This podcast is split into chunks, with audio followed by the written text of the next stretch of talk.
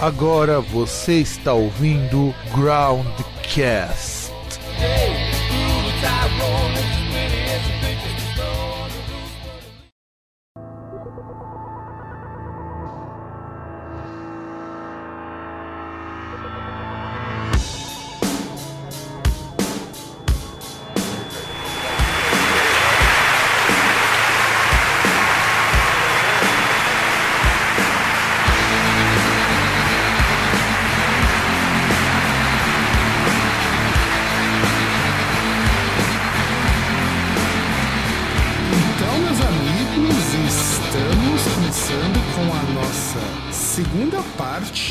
ser de dois, pode ser de três, não sabemos. Dos discos de 1999. E estamos aqui, eu, Fábio e do outro lado César, para comentarmos agora os álbuns. Nós comentamos na primeira parte o que foi o ano de 99 em resumo, ou como dizem os hipsters, em a nutshell, que a gente pode dizer que foi o ano do pop ou pelo menos do surgimento do, de um pop muito mais, sei lá, diferente do que foi o, o pop dos anos 90, não é? Ah, Pode ter sido o final das rivalidades aí da década de 90, que o negócio de ter tribos, né? Depois que acabou, a, acabou aquela banda lá que ia reunir todas as tribos do Nirvana, todo mundo entendeu. É, não, isso é parou- verdade. Parou um pouco, parou é um pouco aquele negócio de tipo, ah, eu vou te matar porque você, você ouve techno, porque você ouve punk. É, até porque nessa virada para os anos 2000, a gente começa a ter, assim, musicalmente falando, um pop emergente muito forte. Indo, né, indo contra isso, você tem uma corrente de rock, totalmente rock alternativo, que depois vai virar indie rock, na qual você tem, você, a gente pode colocar o Stereophonics, o Silverchair, é, malemar também o The Strokes, se for o caso. É, na verdade, aquelas, aquelas bandas que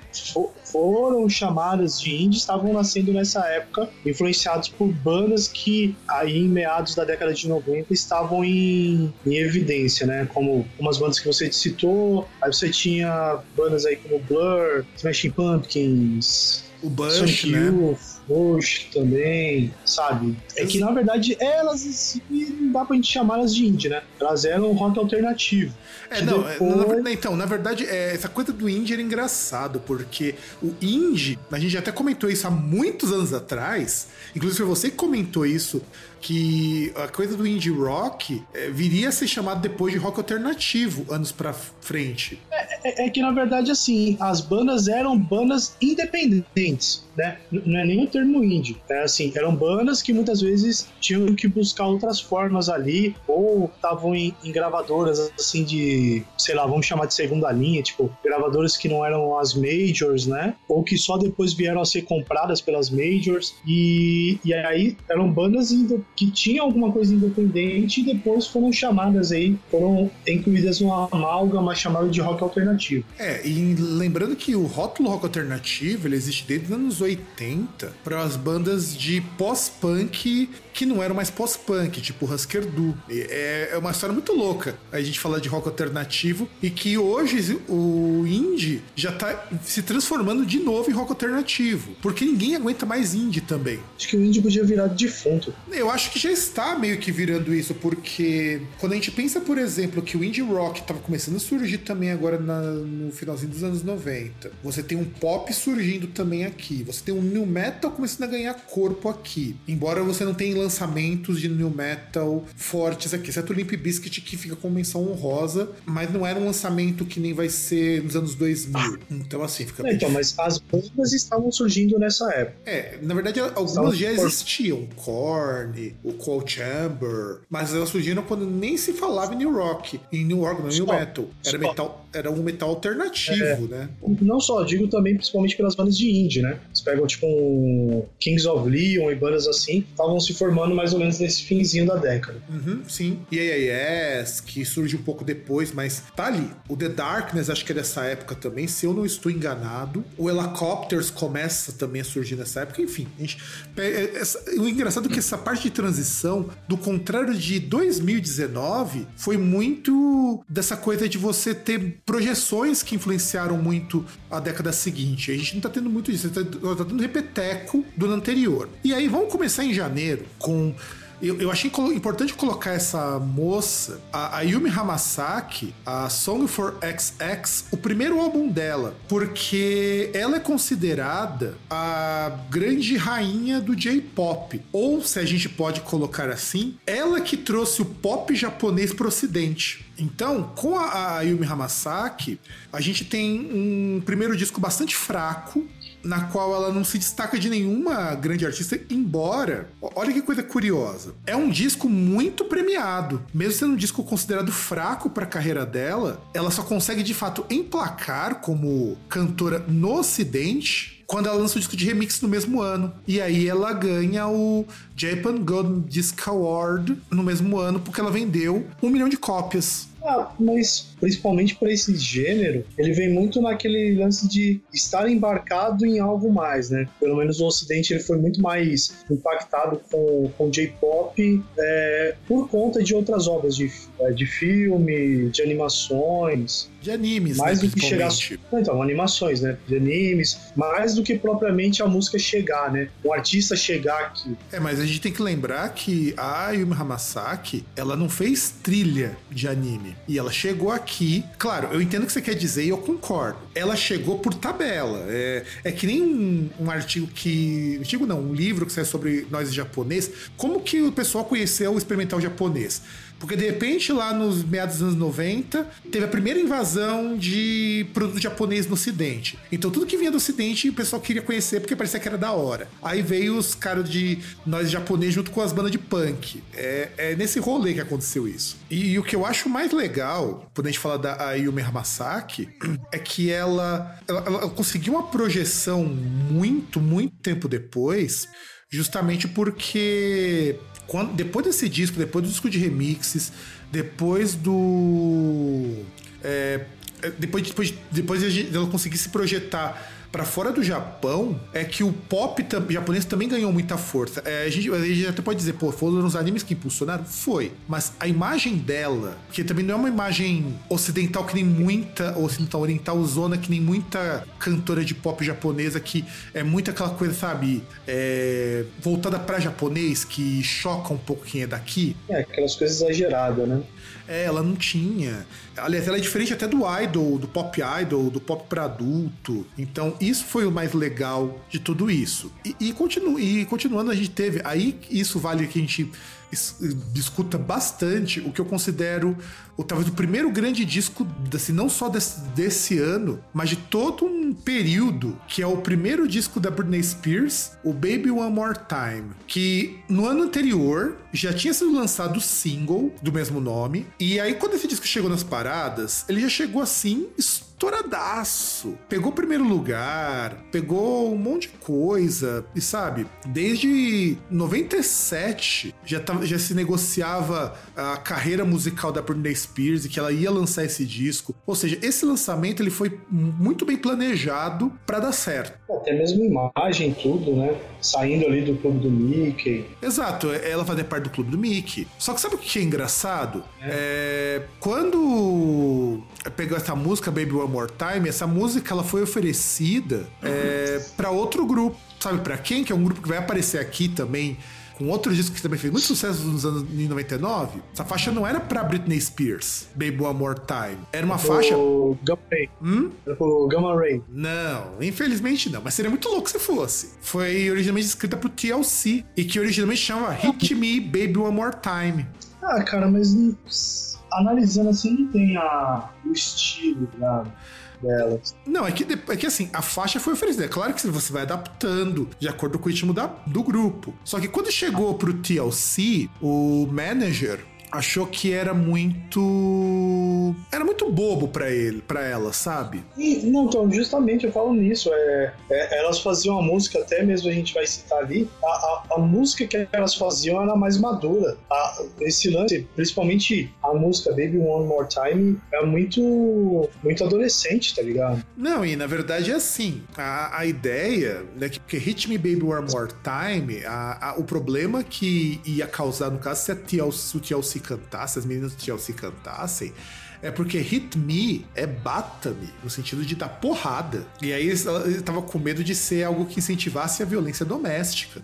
E claro que na música, o hit me baby one more time significa outra coisa. O hit me quer dizer ah, como que eu posso dizer? Sabe aquela coisa assim, me encontra de novo? É, é isso que quer dizer. E aí, de repente, é, tanto, que, tanto que se você pegar. Eu não lembro qual versão do clipe da Baby One More Time, em qual época, que aparecia aquele Hit Me, Baby One More Time, esse Hit Me aparecia entre parênteses, antes de trocarem o nome da música para Baby One More Time. É que, que, na verdade até a letra ela fala, né? Tipo, que ela fala que, assim, entre várias aspas, ela está morrendo por causa da solidão dela. É, aí ela fala é, que, assim, pelo que eu lembro da música há muito tempo, se não me engano, acho que é tipo aquele lance da, da mina que ela tá lá, ela teve um. Não um relacionamento, teve, ficou com um cara, só, só que aí ela tá apaixonada e ela quer é, de novo. Ou, ou, ela quer ter um, um relacionamento, uma relação, né? Aí ela fala, né, que, que, a, que a solidão dela tá, tá matando ela, que aí ela fala que ela precisa confessar que ela ainda que ela ainda acredita que pode ter alguma coisa entre eles, e aí, e aí ela fala, né, pra pessoa, né, tipo, ah, me manda um sinal, e aí essa parte de, de atingi-la mais uma vez, né. É, pra gente, pra se encontrar, por isso que eu falei, o Hit Me Baby One More Time, é, vamos nos, nos encontrar de novo, é, é o Hit Me... É, é, exato, exato, e, e aí o que, e esse álbum, e, e você ressaltou uma coisa que é interessante. É muito essa ideia de falar de solidão. É aquela coisa bem jovem da, do começo dos anos 2000, que tinha que lidar com esses problemas bem adolescentes, sabe? Outras músicas são meio assim. Só que com uma pegada muito pra cima. Você não tem música muito melancólica. Até porque.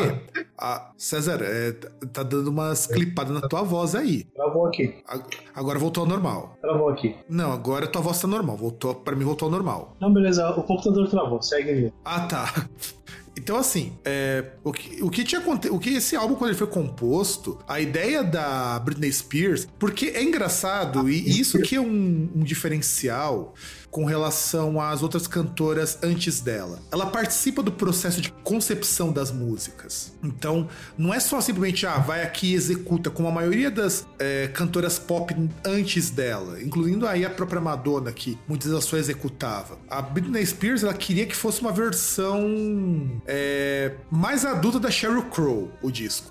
É, eu acho que ela falhou nisso. Não, não, não, não, ela tinha pensado, só que ela se sentou com os produtores, eles falaram que era mais legal fazer algo mais dançante, mais pop, porque dava pra, dava pra dançar pelo menos. É, porque senão ela ia virar uma. Já nem lembro se é na mesma época a, Jax, a Jessica Simpson, né? Não, é... um pouco mais pro... Sim, é da mesma época, só que ela não teve lançamento nesse ano, mas é da mesma época sim, a Jessica Simpson. Sim. Que, aliás, é, é, bem um contraponto, se a gente for analisar da, da Britney Spears e da Jessica Simpson. A Jessica Simpson tem esse lado muito mais adulto que a Britney Spears foi só pegar no Unbreakable, depois de, ah, todos, os pro... depois de todos aqueles problemas, que ela raspou o cabelo, sabe? Não sei se mais adulto ou mais sexualizado, mas. Não, é, ela fica mais sexualizada no, no disco seguinte, aqui. Depois do Baby One More Time, ela fica mais sexualizada no. Não, não, digo a Jessica Simpson, parece. Ah, também, isso é. E, e o mais interessante do de, desse disco do Baby One More Time é que ele já faz um puta sucesso e além de catapultar muito a Britney Spears, uh, ele também traz é, o que seria um na época muita gente falava e aí rolou até eu não lembro se foi no VMA de 99 ou de 2000, uma apresentação dela junto com a Madonna, porque ela era considerada a nova Madonna, Madonna do século 21, porque ela estava tão famosa e tão grande quanto a Madonna era na época, e isso com menos de 20 anos. É, já não lembro.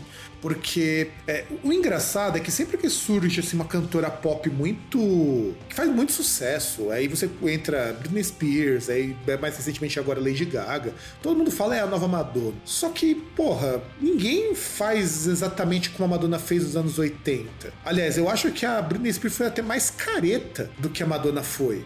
Pô, cara, mas cada um é fruto da sua época, né? Porque a Madonna também ela foi tudo aquilo que ela foi por causa de uma, uma conjuntura de fatores. Tudo bem, ela foi um ponto único.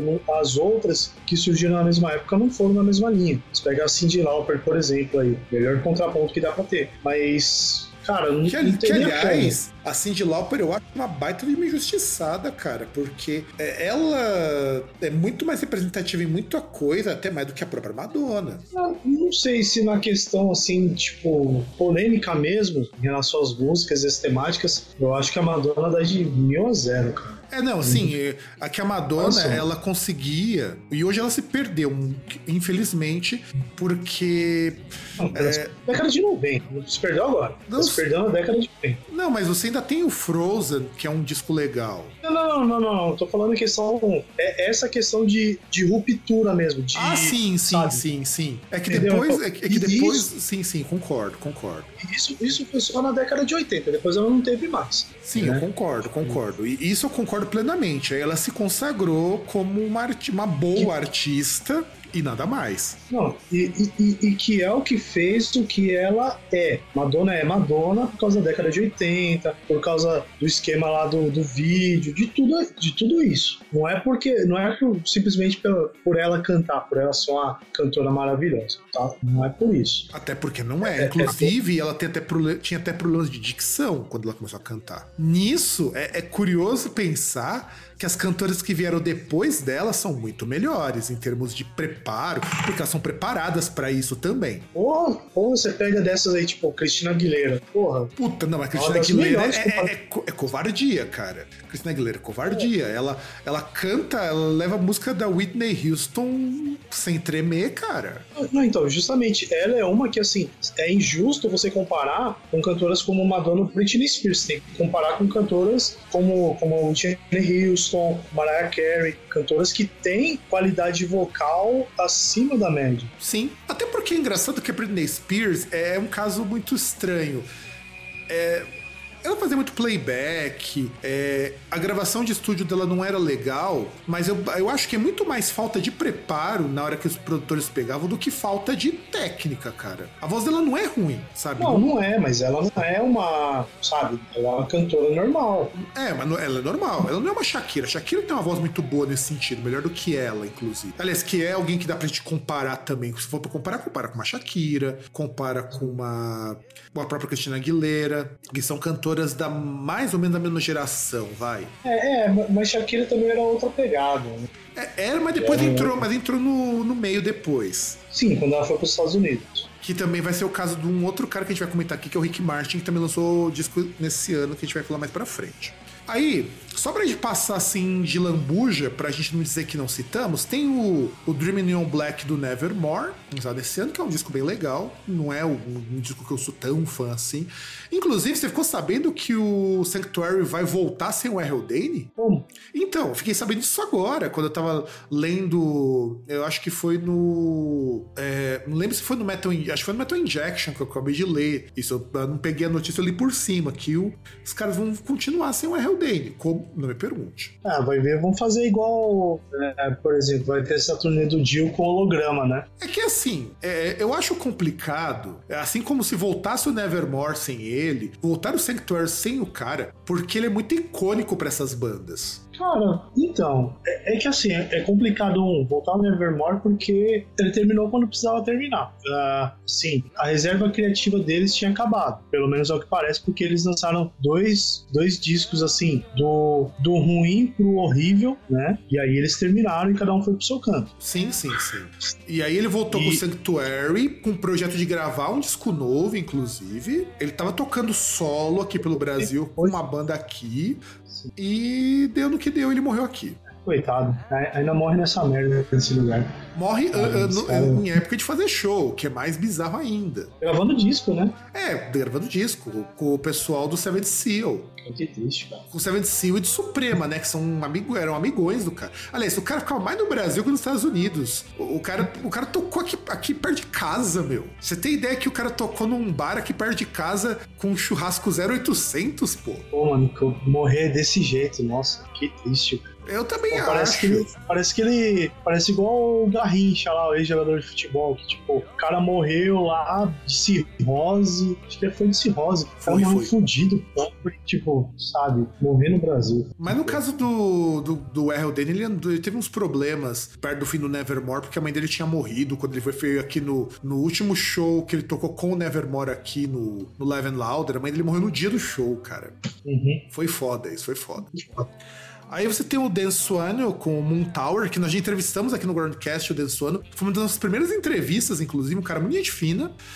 E o Ed Guy lançou o Theater of Salvation. Que, aliás, o Ed Guy é uma coisa interessante da gente é, comentar, não um disco, mas sobre o Ed Guy, porque o Ed Guy não é- era uma banda, tipo, terceira divisão do metal alemão, até o, o Tobias Summit lançar o Avantasia. Depois que o Tobias Summit lançou a Vantage, aí o, o disco, o, o grupo passou a ficar num, num lugar melhorzinho, passou a tocar, porque antes ele não tinha espaço em lugar nenhum, o, o Ed Guy. E não, nem, nem deveria ter, porque o Ed Guy nem é tão bom assim, pra falar a verdade. Mas por incrível que pareça, era uma banda que chegava e era conhecida no Brasil nessa época, né? Que era, que era um tempo que o. a- Até mesmo essas bandas médias para pequenas de metal tinham algum destaque. A- até por conta de publicações aí, né? Então, de, é- de revistas de, de, então- de metal. Então, e é aí que a gente tem que lembrar, e bem, bem colocado, eu devia ter colocado isso na pauta, que é uma época, os anos dois, o começo, o começo dos anos 2000, final dos anos 90, que foi ao mesmo tempo o final de muita publicação de rock e a consolidação de algumas publicações que duraram um tempo até que razoável. Você tinha nessa época a Rock Hard Valhalla, você tinha a Rock Brigade, você tinha a Road Crew e tinha mais umas duas ou três revistas que eu não me lembro o nome. E de repente, e um monte de revistas pequenas que tinham surgido em, nos anos- em 98, 97, e de repente todo mundo começou a sumir. Ao mesmo tempo que já não existia mais o Fury MTV, ele tinha sido substituído, por um programa de clipes. Era uma coisa bem triste. É, que é mais ou menos pegou. É que faz sentido, né? Porque, por exemplo, o, o fim da MTV se deu por conta do, do quase colapso do Grupo Abril, né? Se a gente pensar o Grupo Abril, ele é um grupo multimídia. É um grupo de jornal, revistas, e revistas assim, você tinha desde Playboy até revistas de música, né? E outras e outras mídias, né? Então, assim, se você pegar, é, se uma- um, um grupo desse tamanho tava acabando, você imagina as publicações assim pequenas, porque muito da crise que eles tiveram foi justamente queda de arrecadação, as pessoas pararam de. já não compravam tanto revista, né? Apesar do custo e do, do preço da revista, das revistas continuarem subindo, né? É, e sem contar o seguinte: a gente tava num período de crise econômica meio brava, mas ao mesmo tempo a internet começou a dar um salto assim muito significativo e a classe média teve acesso à internet. E, queira ou não, música sempre foi, principalmente rock, sempre foi algo de classe média. Não é assim, eh, ninguém que fosse abaixo da classe média tinha acesso direto a rock, a metal. Eu mesmo só consegui comprar CD na minha vida. Meu primeiro CD que eu comprei, eu só comprei com 19 anos. É, eu, eu tive contato, tirando uma ou outra rádios aí que nem vale a pena citar, porque tocavam de tudo, e elas, quando tocavam rock, tocavam quando o rock tava no mainstream, é, por exemplo, morei num lugar que você das duas uma. Os rádios estavam ligados, estavam tocando rap ou pagode. Sim, sim. E, ou música pop. que Não, Que, também, não, to- não. que também tocava bastante, Você, cara. você pega o lugar mais pobre assim, é, é pagode, era rap, ou era tipo uma Rádio Globo da vida, que tocava trilha de novela, essas coisas. Ah, não, aí, sim. aí talvez poderia tocar. Então, e aí você tem. E também você tem uma época que show no Brasil era bem raro e tudo mais. Aí tudo bem. É, prosseguindo, a gente tem agora fevereiro, tem o, o disco do Immortal, o The Higher Winter, que é um disco que eu gosto e, e fica por aí, um disco de black metal bem legal. Aí vamos pro TLC, o Fan Mail, que é o terceiro disco delas. E, e esse disco eu acho ele interessante porque ele é totalmente diferente do pop da Britney Spears. Completamente, completamente diferente, porque ele vai para um caminho muito distante. Enquanto a Britney Spears era o que a gente chamava de música de adolescente, de jovenzinha de 14 anos, 13, 14 anos, a, o TLC era música da mocinha de 17, 18 anos pra cima. Ah, e era uma música mais complexa, né? Ah, sim, em primeiro lugar por, por ser um trio, né? Segundo lugar porque era um trio que, como eram, eram artistas negras, apostavam numa mistura com elementos de R&B, coisas do tipo. E também a questão da idade, que elas eram mais velhas e não faria sentido se fazer música adolescente. É, e, só que aí, olha como que a história desse disco é uma história louca. O TLC em 95 tinha pedido falência, porque não estava conseguindo pagar as contas. E o que, o que entra, aí a gente vai colocar uma coisa muito legal da lei dos Estados Unidos. Bandas podem pedir falência, artistas podem pedir falência. Você deve se lembrar do Tony Braxton, que ela pediu falência, que nós comentamos lá nos primórdios do Groundcast. Porque os direitos autorais não pagavam. Então, em 96, ela pediu falência. E quando você pede falência, caso o nosso ouvinte não conheça como essa parte de lei funciona, todas essas dívidas congelam e você ganha um prazo para poder pagar. Isso era a lei antiga deles. Né? Não, a lei que de falência é essa. Essa é a lei de falência. Toda lei de falência é você congela as dívidas e as dívidas você ganha um prazo para poder pagar. Porque assim, por que tem que congelar as dívidas? Se as dívidas não congelarem, corre juros. Entende o problema? E se correr juros, chega uma hora que a dívida fica impagável. Aí quando você atesta que você não tem condições de pagar porque você não tem dinheiro nenhum, aí eles param, eles te dão um prazo, costuma ser um prazo bem longo, que é o prazo que você tem para se virar e, e ir pagando.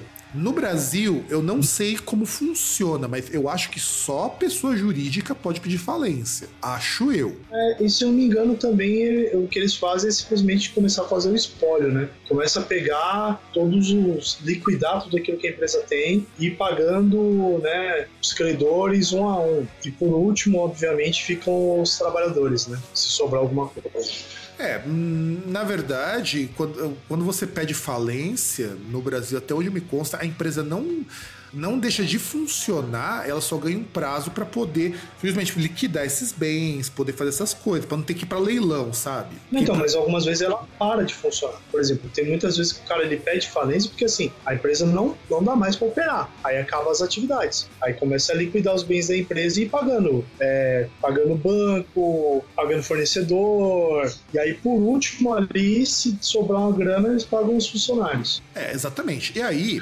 o TLC tinha pedido falência quando, lançou, quando gravou o Fan Mail. E esse pedido de falência, o, ele, depois disso daí, elas conseguiram voltar. E o disco se chama Fan Mail porque esse tempo em que ficou de 95 a 98 em hiato, elas recebiam carta a rodo. Então você imagina que um monte de gente tá mandando carta, por que, que vocês não voltam? Por que, que vocês não voltam? Porque elas tinham entrado em falência por um, um negócio lá nos Estados Unidos que eles chamam de Chapter 11 ou é, capítulo 11. Então, o capítulo 11 é assim, é o capítulo é o Chapter 11 of Title 11 of the United States Code, que é o do Código de Falência dos Estados Unidos, que é um que, que permite que empresas, no caso a banda é considerada uma empresa que tem problemas financeiros, possa se reorganizar e isso também pode ser aplicado a indivíduos, porque na verdade originalmente a lei do capítulo 11 é para indivíduos e permite que você, por exemplo, é, possa pegar empréstimo, possa fazer um monte dessas coisas, sabe? Porque se você não. E você, claro, Toque só pode pedir para você se reorganizar se você tiver um plano de liquidação, como você estava falando, sabe? Porque só pode liquidar bem se você não tiver pagar todo mundo. Porque se, enquanto você ainda tiver que pagar, se não tiver pedido falência, não pode liquidar bens. Nem fazer execução. É ter todo um, um processo para poder fazer isso. E você, e você tem, por exemplo, a Texaco, que nós chamamos de Texaco, chegou a usar essa lei em 88 quando eles deviam a quantia de, olha só, de 35 bilhões 892 milhões de dólares. E no ano de 2012, essa dívida já estava em 79,2 bilhões. Caramba. Pra você ver, né, cara? Isso que era uma das seis irmãs, né? Não, e ainda continua. A Enron, inclusive a Enron tem um documentário na Netflix que fala um pouco dessa coisa da Enron é, ter ido à falência e tudo mais. Mas enfim, é, voltando então aqui pro, pro TLC, Olha, eu gostava muito da música Scrubs, do No Scrubs do TLC, muito mais do que Britney Spears. A música dela me agradava muito mais. Não sei se era por causa das moças que dançavam ali, que me agradava muito mais do que ver uma adolescente típica americana. Ou se porque lá na escola, no ensino fundamental, porque eu tava no do fundamental ali, todo, todo quanto é menininha imbecil curtia aquilo ali e aquilo me irritava. Mas eu preferia muito mais o TLC. Tocava também na MTV pra caramba. E, se, e sim, tocava pra caramba. Se não me engano, até ganhou vários prêmios do VMA. Sim, sim, sim. É, o dos prêmios que eles ganhar, que elas ganharam, ó, elas no o Fan Mail, é, no Grammy, ganhou o melhor álbum de R&B. O No Scrubs ganhou a melhor performance em R&B feita por um, um, uma dupla ou grupo com vocais e melhor canção de RB. Então eu acho que elas estavam no caminho certo, né? Só que a gente não pode é, prosseguir pro próximo disco sem falar desse cidadão aqui, que é o, o Carl Martin Sandberg, que é justamente o cara que compôs a No Scrub. Que compôs a No Scrub, não, compôs música para todos esses grupos: Britney Spears, Backstreet Boys, NSYNC. Ele que vai ser responsável por, por moldar o pop dos anos do ano 99 e dos anos consecutivos. De Kelly Clarkson, Pink, Veronica, Avril Lavigne, Katy Perry, da Christina Aguilera, ou seja, tudo que nós conhecemos de pop que a gente falou até então, a gente, a gente tem que apontar para esse cidadão, ele que, que fala, você faz isso, isso e isso, que vai dar certo. E deu. Esse tal de The Verônica que falavam tanto e no final não virou.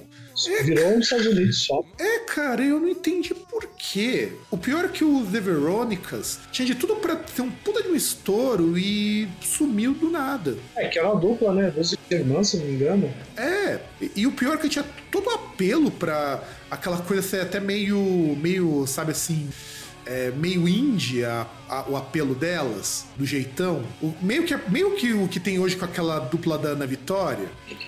É, mais ou menos. Tinha, é, tinha, uma, outra, tinha uma outra, outra parada, assim, outro artista, não sei se era Halsey, qualquer é, artista atual que tinha mais a ver com esse, com o que, com o que elas faziam, que elas tentaram fazer. E aí, prosseguindo, porque a lista ainda tá bem grandinha, em março teve o lançamento de um dos meus discos favoritos do, do Jim Borger, o Spiritual Black Dimensions, que é o segundo disco da nova fase do Jim Borger, quando eles abandonaram aquele black metal true e fizeram o black metal sinfônico, e é um disco mais atmosférico e que os fãs, no geral, não gostam muito. Eu gosto bastante, eu acho um disco legal pra, para o caralho.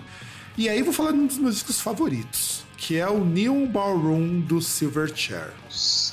Cara, o pior que o New Ballroom, meu, é, ele é o contraponto de tudo que, que se produzia assim nos anos de, no, no ano de 99, porque é um ano de pop. É, é pop pra tudo quanto é lado. O rock quase desaparecendo aí nos Estados Unidos, no cenário americano. Aí na Austrália surge o Daniel Jones com um disco de rock alternativo que não é só rock alternativo, mistura rock alternativo com grunge, com hard rock, com hip hop, música eletrônica. Ah, aí... mas esse já era, já era um disco que já tinha um, um, apelo mais pop deles, que se não me engano era o terceiro disco deles já. Sim, sim.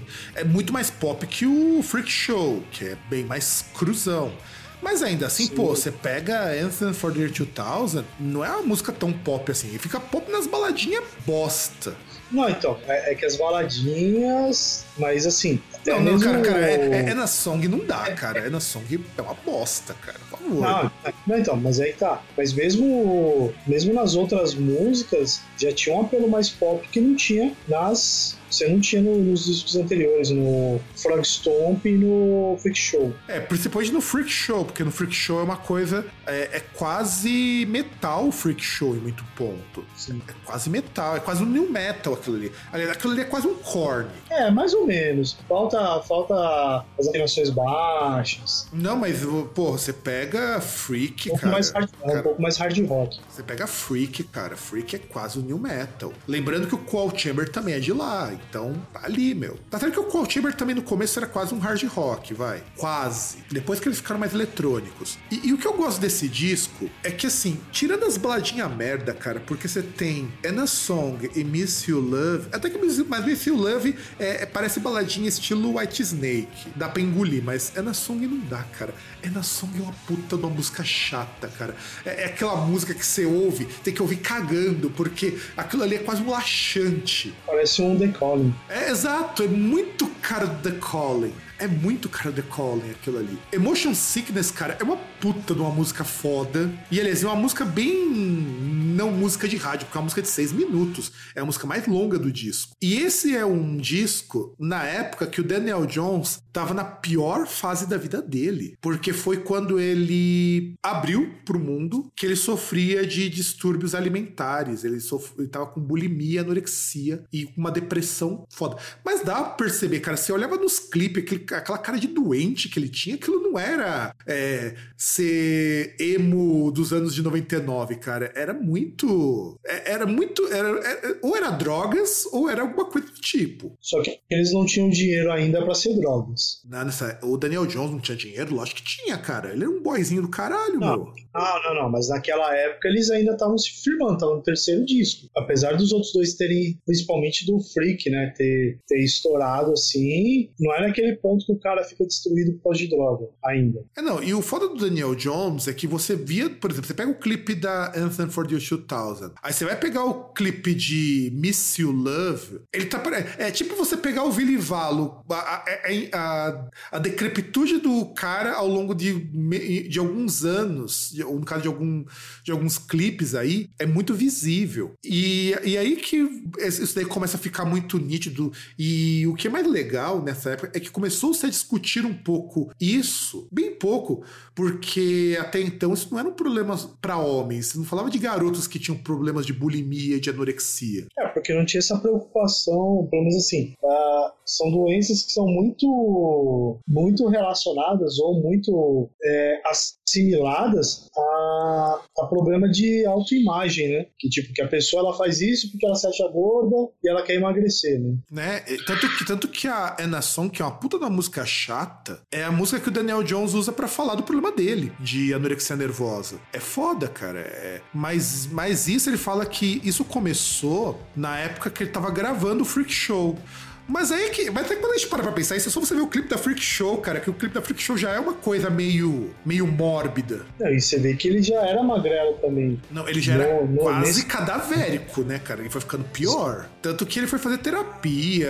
Chegou uma hora que ele parou a banda. Tanto que no ano seguinte eles lançaram um um disco de coletânea, porque a banda só fez um show no ano, porque o Daniel Jones não tava aguentando. O negócio... E depois a banda acabou em 2011, porque aí não deu mais. Porque o sucesso dele tá, foi até 2001, depois não, não, não, rolou, sabe? Porque porque já tinha passado a época, mas eu sinto pena, eu, eu, sinto uma pena muito grande, porque eu acho que a época de hoje é uma época legal para um Silverchair voltar. Mas é o ano para as bandas voltarem, né? Mas não sei o que, que o Silverchair faria se voltasse. Ah, o que que faria? O que que tá fazendo essas bandas voltar? Dinheiro.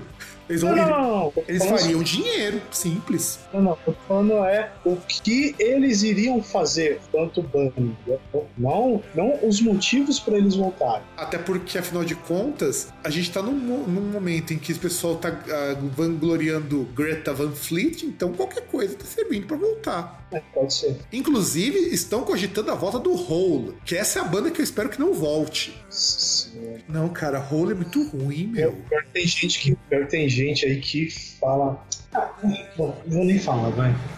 O pior é que o, pau pro e, mano. O pior é que o Hole, o Hole é tudo que tem de errado em banda de mina. Que depois virou banda de mina com cara. Porque o Hole tentou pegar aquela vibe das bandas tipo Heart Girl, mas não emplacou, então surfou na onda de ser banda do. da ex do cara do Nirvana. É, acho que a única coisa boa que o Hole teve foi aquela, se não me engano, a Melissa of the More, que tocava baixo na banda, depois, se não me engano, acho que ela chegou a tocar com o Smashing Pumpkins. Sim, ela era ela foi baixista do Smashing Pumpkins depois que a outra mina saiu. Que saiu isso. Mas ela tocou no Hole também. Sim, ela era, ela originalmente baixista do Hole. Aí quando o, o carequinha lá teve um affair lá com a Courtney Love, ele puxou a baixista lá pro Smashing Pumpkins. Menos mal, né? É, alguma coisa de boa tinha que sair daí, né? É. Aliás, Smashing Pumpkins pra ele, né? voltando, né? Porque, né? Pra ele, porque, a, porque pra Courtney Love saiu muita coisa boa, porque acho que a gente já citou em outro programa que um, um dos grandes compositores, assim, de alavancar o role foi o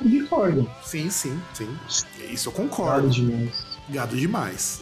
Ou não, né? Mas enfim. Aí tem outro grupo. Eu confesso que na época eu não dava muita bola. Não que hoje eu dê muita bola, mas eu acho que é, hoje seria um grupo mais interessante, pelo menos para obse observar que é o Stereophonics. Até porque eu lembro que o Stereophonics era uma banda muito. muito cara daquelas bandas tipo Strokes, muito sabe, na vibe daquelas bandas britânicas de pop rock que surgiram naquela época que ainda existia, que o Oasis ainda fazia sucesso. É. E que hoje talvez teria, assim, vamos dizer assim, muito mais apelo. Porque assim, o Stereophonics eu lembro que eu conheci dos programas lá do Massari. O Massari passava muito Stereophonics. Acho que hoje daria para passar por soft rock, né? Também, também. E também porque eles entram no, no balaio do rock alternativo, né? Não, não, mas, mas, cara, eu não acho que para ser rock alternativo tem que ser um negócio mais. Sabe, mais barulhento, sabe? O Stereophonics sempre foi uma banda muito certinha, cara. Então, mas sabe o que é foda desse, desse, disco do Stereophonics? Foi um disco, o único disco deles que fez muito sucesso, que nem eles acreditaram, e que a crítica ficou dividida. Uma parte falou que o disco é meio bosta, outra parte falou que o disco é melhor que os outros que saíram antes. E sinceramente, eu não sei muito porque assim. Eu lembro que eu ouvia algumas músicas, o Massari mesmo falava bem desse disco. E afinal de contas, eles conseguiram vender 2,5 milhões de cópias, cara. Sim. É o segundo álbum mais vendido deles. Então, eu acho que eles fizeram alguma coisa certa aí. Eu, particularmente, não sou muito fã dos Stereophonics, mas é um nome que me vinha à cabeça justamente por causa dos programas do Massari. E teve também o Have a Nice Day do Roxette, que né, o Roxette nunca foi uma banda que eu curti muito. Você tem alguma coisa para dizer do Roxette? Não. Tem o Sammy Hagar, que lançou o Red Voodoo. Eu cito o Sammy Hagar porque Sammy Hagar participou de algumas bandas aqui e ali, porque ele é tão irrelevante quanto as bandas que ele participou aqui e ali. Não, na verdade não, né? Cara, porque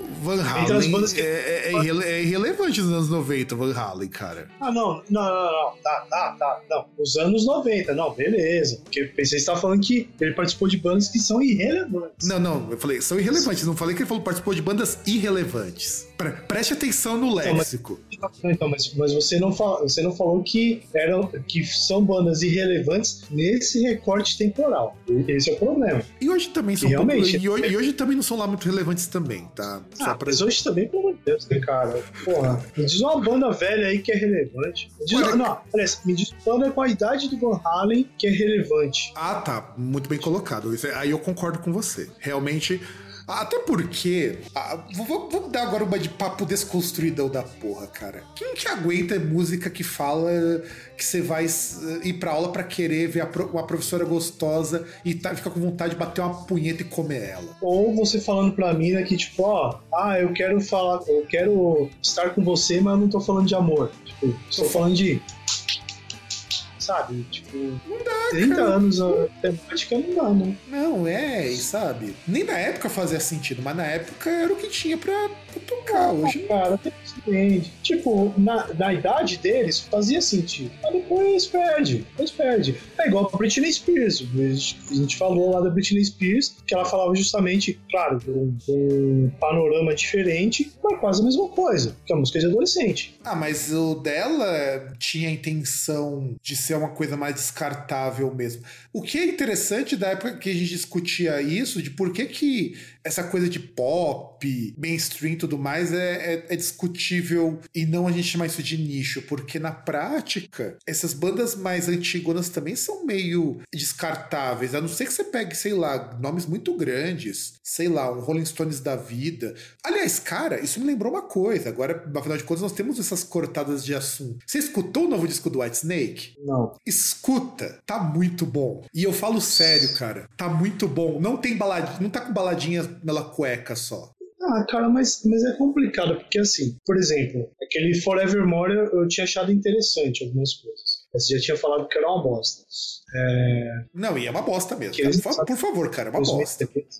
Mas, assim, o White Snake não dá, porque, assim, ele só tem dois pontos. Ou as baladinhas de gosto duvidoso, ou servir de ponte pra Guitar Hero.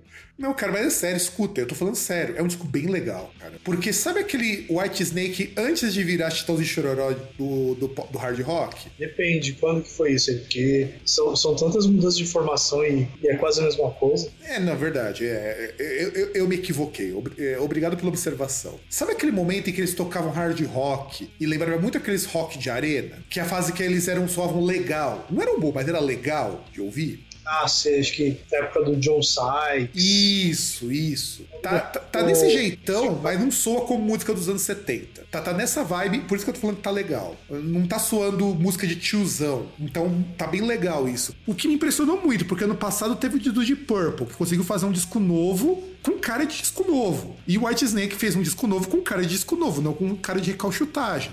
Então, eu acho que os tiozão estão entendendo que não dá para você fazer é, qualquer bosta. Só espero que um dia o Iron Maiden se toque e resolva fazer um disco bom depois, sei lá. Faz quanto que o Iron Maiden lança um disco novo? Desde que o Blaze saiu?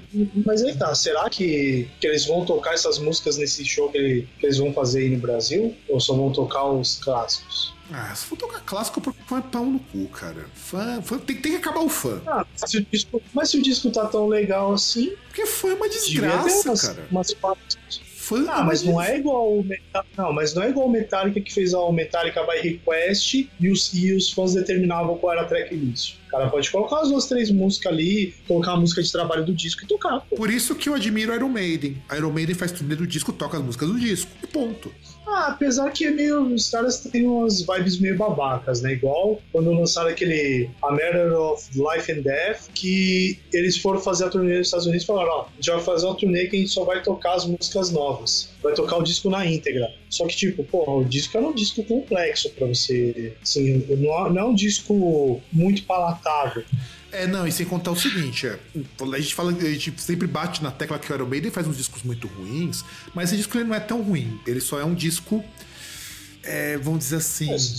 É, é, um disco meio. Eu acho que, acho que ele é meio travado para escutar, sabe? E olha que eu gosto de uns discos travadão. Eu, eu gostei dele, porque as Não, músicas eu também gostei, cara. Eu também gostei. A, a atmosfera dele é um, um pouco mais sei lá, um pouco mais pesada, sabe? É, é... É, é, um disco meio melancólico até. É, então. Não, e eu gosto, mas assim, é um disco bom. Seria um pouco melhor se ele fosse um disco mais como que eu posso dizer? Se as músicas soassem melhor na primeira audição. Mas é um disco que passa legal. É um disco que passa legal. É um disco que a primeira, na primeira audição ele te espanta quando você espera um Iron Maiden um pouco mais redondinho. Mas é um disco assim. Tanto que ele era comparado com um disco de rock progressivo. Diziam que era a tentativa do Iron Maiden de fazer música progressiva. O que eu concordo. Concordo porque é, é, o, é um Iron Maiden tentando soar como um prog alguma coisa. Hum, claro que não vai soar que um prog alguma coisa porque o Iron Maiden nem tenta fazer isso. Não por falta de competência dos caras, que eles podem fazer isso, menos o Harris, porque o Harris não toca muita coisa ali, mas enfim. Prosseguindo. Ah, é, isso é, isso é. Prosseguindo, a gente tem o Gamma Ray com Power Plant, que é um disco que eu acho mais ou menos, assim como na verdade eu acho o Gamma Ray uma banda bem mais ou menos. Eu gosto dele, mas é uma banda bem mais ou menos. Você curte o Gamma Ray, César? Não, não, cara. Cheguei a baixar os discos deles quando tava naquela vibe assim de pegar as coisas do. Ver meio que no embalo, pegando os discos do Halloween, né? Cara, sei lá, gosto do Ty Hansen, mas eu gosto dos primeiros do Gamma Ray, eu gosto do Power Plant também, mas o o Heading for the Light eu acho muito melhor. Heading for Tomorrow, desculpa, Heading for Tomorrow. Esse sim é um puta de um disco, Heading for Tomorrow. Música, inclusive, gigantesca. Não, não a música Heading for Tomorrow é do caralho, meu. Aquele coralzinho lá, Heading for Tomorrow. É, mas não tem. E a música aqui não tem cara de música de Power Metal, isso que é mais legal. Tem música daqueles uhum. hard rock anos 80, bem vagabundo, mas é muito legal.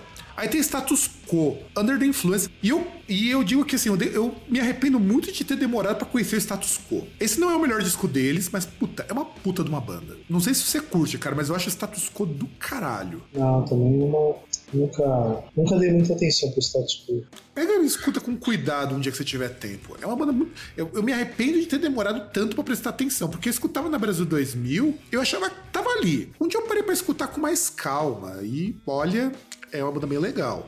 E aí veio o disco daquela banda do, do Chorão, o, Charlie Brown filho, já que Júnior é proibido no Brasil. E eu não tô brincando, o pior é que é proibido mesmo. Assim.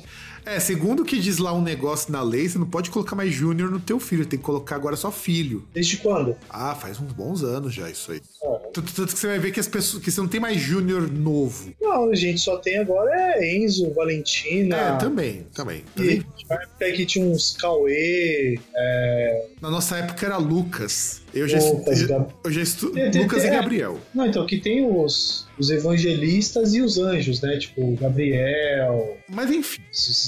O Charlie Brown Jr. lança o Preço Curso, Curto Prazo Longo, que é o segundo disco, produzido por ninguém menos que Rick Bonadil, Tadeu Patola, e vendeu a incrível marca de 250 mil cópias. E sabe, eu acho engraçado o Charlie Brown Jr. porque eu tenho uma relação meio de amor e ódio com essa banda. Uma banda que eu sempre odiei, assim, exceto o último disco, que é o último disco que eu gostei pra caramba. Depois eu parei para escutar por conta de um outro podcast que eu tava ouvindo um tempo atrás, e eu falei, e eu dei uma segunda chance. As músicas não são tão ruins assim, não, cara, quanto eu achava quando eu era mais novo. Não sei porque naquela época eu era muito extremista, porque só escutava metal. Então tudo que não fosse metal era uma bosta para mim. Mas eu, eu vi que o disco não era tão, tão ruim. E Charlie Brown, ele entra muito, claro que indiretamente, numa época em que skate tava fazendo muito sucesso com a molecada. Molecada entenda pessoas que tinham entre 13 e 14 anos, que era o que eu tinha na época. É, hoje em dia o pessoal aí tem 20 e tantos, quase 30, tá começando a andar de skate de patinete agora. Não, não, mas tem uns de, de skate também. Principalmente vai lá no Ibirapuera, Praça Roosevelt. Praça Roosevelt. Eu passei ali perto uma vez quando eu fui comprar a cerveja Golden Shower. O lugar até que é bacaninho. Pensei que a Praça Roosevelt fosse mais mal frequentada. Tem uns lacradores ali, mas é, é, é bem de boinho. É, os caras vão e se, se juntam às vezes lá pra fazer aqueles aquelas batalhas lá de de rap, né? Ah, esqueci. É, é, não é de rap, né? De improviso, né? É, é. eu sei qual que é, sei que você tá falando. E fazem muito ali. Eu, já, eu tenho um ex-aluno meu que participava. Depois que ele entrou pra faculdade, não, tinha, não teve mais tempo. E aí, preço curso pra prazo longo, é, do Charlie Brown Jr. é um disco que fez muito, muito, muito sucesso, vendeu 250 mil cópias. Nós, estamos, nós temos que lembrar que nós estamos num contexto em que o Brasil estava em crise e que disco era muito caro. E, e, eu, e o legal do Charlie Brown Jr. é que ele conseguia mesclar é, é uma época. É porque, assim, primeiro que o Charlie Brown Jr. tá num contexto que você competir com pagode. Então, como que você vai fazer sucesso num meio musical na qual o pagode ainda tá no topo? Aí já temos um problema. E é um disco que vai fazer ser continuação do Transpiração Contínua Prolongada, que já foi um baita de um estouro quando foi lançado. E é, uma, e é um, um disco de rock alternativo, bem, bem na cara do rock alternativo, com um monte de mistura. De repente, no meio da música, ele começa a meter um, um rap, rock ali, depois ele vai colocar alguma coisa, um metalzão, uma pegada de guitarra. Então é tudo muito misturado. Até porque o Charlie Brown Jr. inicialmente era uma banda de metal, quando eles faziam cover em inglês. É que depois eles pegaram uma vibe um pouco mais ah, nem tanto surf rock, né? Porque. Não, também. Também surf rock. Tá tipo, tipo, assim, a, a, pegada musical deles era um pouco mais assim, perto de um ska, sabe? As elevadas, mas tinha a temática da praia, né? Não, e, e depois, e se você pega pra escutar, principalmente esse, esse disco e também o, o, disco seguinte, o Nadando com os Tubarões, embora Nadando com os Tubarões já é um disco mais pop. É, e entra o que você tá falando, ele já tá um pouco mais é, próximo do ska, um pouco mais próximo do surf. Mas esse disco aqui, o Preço Curto Prazo Longo, é o disco mais variado possível. Você pega Confisco, cara. Confisco tem uma puta de uma guitarrona, uma afinação zona super baixa, cara. Parece uma música tipo Pavilhão 9. E inclusive tem um clipe muito legal, o clipe da Confisco. Aí você vai pegar uma música de reggae, que é, uma, que é Zóio de Lula. Zóio de Lula é uma música de reggae. E você tem também a música que ficou imortalizada por uma novela. Que você sabe qual que é, né, César? Lá. A Te Levar, que era a música da Malhação ficou muitos anos com música da Malhação, fazia parte da abertura. É, a música Te Levar virou abertura da Malhação de 99 a 2006. Então, quer dizer, foi, foram sete anos com a mesma música. E, e, foi a oitava música do Charlie Brown Jr. mais tocada em bares, restaurantes, hotéis e clubes, e a, mais, é a quarta mais tocada nos shows. Então você imagina o quanto que eles ganharam. Porque o ECAD contabiliza isso para poder recolher os royalties. E aí chega o chorão, que tá ultra mega deprimido e se mata com overdose. Bem depois, né? Bem depois. Pra, pra, você ver, o cara era rico, tava voltando com a banda dele, voltando a fazer sucesso, com um baita disco legal, com até que tinha até participação do João Gordo. Tanto que quando um cara me mandou uma faixa do disco de Charlie Brown, eu até estranhei, cara, porque era um disco de hardcore. Falei, caralho. E aí que o Chorão tava voltando, a banda tava de volta ativa, e aí acontece de o Chorão não aguentar mais. E, e depois o Champignon vai na sequência. Mas assim, é um disco legal. Eu acho, eu acho esse disco, depois de um tempo, se você ignorar a Zóio de Lula, a Te Levar, que são as músicas mais pop, é, é um disco até que bem razoável. O que, você achava do Charlie Brown Jr. na época que ele, da época que ele saiu, cara? Você costumava escutar? Você também achava que era uma bosta que eu achava? Não, cara, nunca, nunca gostei. Sinceramente, pra mim, nunca fedeu nem cheirou. Que eu era uma pessoa mais que gostava do Raimundos. É que também tem lançamento esse ano, nesse mesmo ano, que a gente vai comentar daqui a pouquinho. Em abril, a gente vai ter aqui então alguns lançamentos, não lá muito relevantes, mas só vou citar assim bem rapidinho para para não passar batido. O Porcupine Tree Sim. tem o Stupid Dream. O Burn the Priest tem um álbum homônimo. Essa banda, mais pra frente, é, olha que coisa inusitada. O Lamb of God, que é uma banda com temáticas cristãs, uma banda mais orientada para cristã, originalmente chama Burn the Priest. É, porque o lance deles é o pastor. É, verdade. Por isso o, queima o padre. Queima o padre. Aí os Scorpions lançam Eye to Eye, que é um álbum bem bosta, cara. Não, cara, é um álbum bem bosta. Nossa senhora. eu sei, é um álbum muito ruim, cara. Que é, é, é, é, como diz da. É, porque esse aqui é, é um álbum. É, olha como é dito assim no release desse álbum. Eles resolveram editar um, gravar um álbum que, comemorativo e melancólico. Realmente ele é melancólico, porque ele porque, inclusive ele olha como, olha como é que é esse álbum é o Eye to Eye, um álbum dedicado aos pais do, do Klaus Meine do Rudolf Schenker que haviam morrido. Então foi dedicar o disco ao tanto que o, o, o álbum, o Eye to Eye, justamente é para homenagear os pais mortos. Mas, porra, bicho, se eu fosse pai desses caras, eu voltar pra sobrar esses filhos da puta, meu. Senhora, cara. Mano, é muito bosta isso, meu. Você gostaria de ser homenageado eu... depois da morte com um disco desse, César? Eu, eu, eu, acho que depois de um negócio desse, fazer uma coisa tipo o Jorge Cajuru fez lá, aquelas tatuagens que ele fez da Cláudia Leite, do, do da Pena e da Adriane Galisteu, que são as tatuagens ridículas. É até um elogio. Ou aquele cara que tuou o Temer, né? Ou, outro que tatuou juntos e Shallow Now. Teve quem fez isso, cara.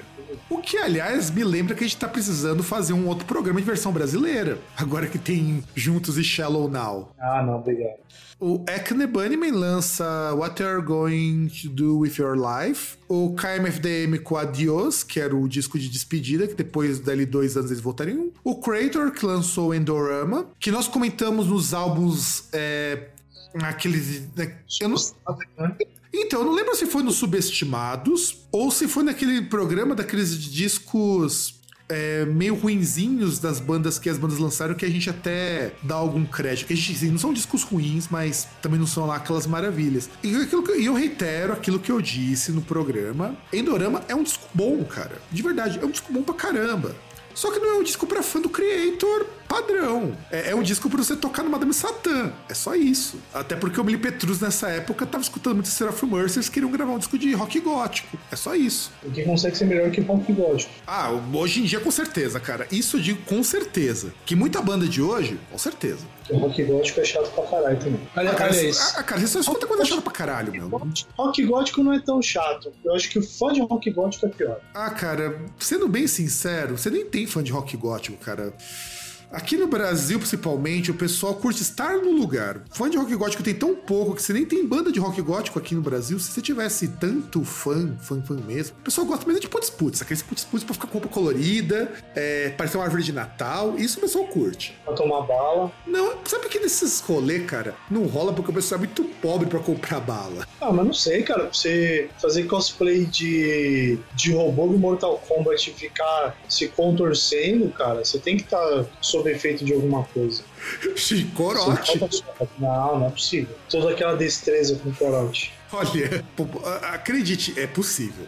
E aí tem o Madeleine Self Indulgence com Tight, uma banda que eu gosto muito. Inclusive, eu conheci o Madeleine Self Indulgence por causa da Folha de São Paulo, que é uma banda que mistura hip hop com metal. Só que não é uma naquela vibe do body count, sabe? Porque o Madeleine Self Indulgence tem uma coisa meio eletrônica. É uma banda bem legal. Eu gosto, particularmente, eu gosto muito do Madeleine Self Indulgence. Aí tem o Frontline Assembly, que lançou o Implode. O Pearl Death Lost, que lançou Host, que também é. Por isso que eu falo que o Endorama é um disco legal, porque o Paradise Lost estava indo nessa linha e eu lembro que na época eu achava o Host um disco ruim. Por quê? Porque naquela época eu só escutava metal e tudo que, fosse, que não fosse metal era uma bosta. Tipo o César hoje que é um quase rockista. Quase. E o Children of Bodom lança Hate Breeder, que é o segundo disco deles, que, assim, pertence àqueles três primeiros discos que são os discos lindos e maravilhosos do Children of Bodom. Something Wicked's Way Comes, o Hate Breeder, e o Follow the Reaper. Depois daquilo ali, você esquece e o Children of Bodom é tudo muito ruim. Você chegou a escutar esse disco, César, o Hate Breeder? Ah, cara, não vou lembrar. Na época, não. Eu escutei o Hate Breeder, na época eu escutei o Hate Breeder junto com o. eu estava na Brasil 2000 lá no programa do Leitão Bonesso, e eu gostava bastante. Meu irmão gosta muito do Hate Breeder, inclusive, porque é o disco que tem a parte, melhor parte de bateria. Eu gosto mais do Follow the Reaper. E vamos pra maio. Porque a gente tem que fazer assim um, um disclaimerzinho, falar pro, pro seu xará que ele gosta desse disco, que é o Millennium do Backstreet Boys. Sim, o César de Mello ele curte. Eu descobri esses tempos lá no, no Twitter que ele. Ele tava falando desse disco, inclusive, falando que fazia é, 20 anos desse disco. Aí eu falei, por coincidência, ah, nós vamos falar dele. E ele falou cara, que provavelmente nós vamos falar mal. Então, será que vamos cumprir a promessa dele? A expectativa dele de falar mal desse disco? Olha, cara, por exemplo, uh, eu, eu, lembro que tinha uma publicação de guitarra aí que ela começou a fazer um negócio interessante que era assim: pegava alguns artistas e perguntava alguns discos que os caras gostavam. E aí tinha uma pergunta que era muito sagaz, que era disco que você tem vergonha de gostar ou algo do tipo. E, por exemplo, não era esse, mas o, por exemplo, o, Michael, o Mike Amott gostava muito do Black and Blue, do Backstreet Boys. É, é por isso que a gente já sabe que resultado aqui do Narc Enemy, né? Acho que isso explica muita coisa. É, sim. Ah, mas assim. Por isso que ele foi uma, uma vocalista de cabelo azul. Pode ser, pode ser. Tá, tá, tá, tá vendo como as coisas se interligam? Tá vendo como nada é por acaso? E olha só, Millennium do Backstreet Boys, lançado pela Hive Records, e ele é, foi o primeiro lançado nos Estados Unidos, depois lançado no mundo inteiro. E, e ele conseguiu. Porque, na verdade, assim, ele foi. É, na verdade, o plano de lançamento desse disco foi muito engraçado, né? Era originalmente para ele ter sido lançado nos Estados Unidos, depois mundialmente, como sempre acontece, mas por como o pessoal tava muito na, na fissura de querer ouvir um disco do Backstreet Boys, eles fizeram um lançamento mundial de todos os discos ao mesmo tempo. E foi assim, foi uma loucura, cara. Tanto que no primeiro ano, eles venderam 11 milhões de cópias só nos Estados Unidos. Você tem ideia do que é você vender em um ano só num país 11 milhões de cópias? Cara, é muito disco. E é o disco mais bem sucedido do, deles, da carreira deles. Tudo que as pessoas conhecem de Backstreet Boys mesmo vem desse disco.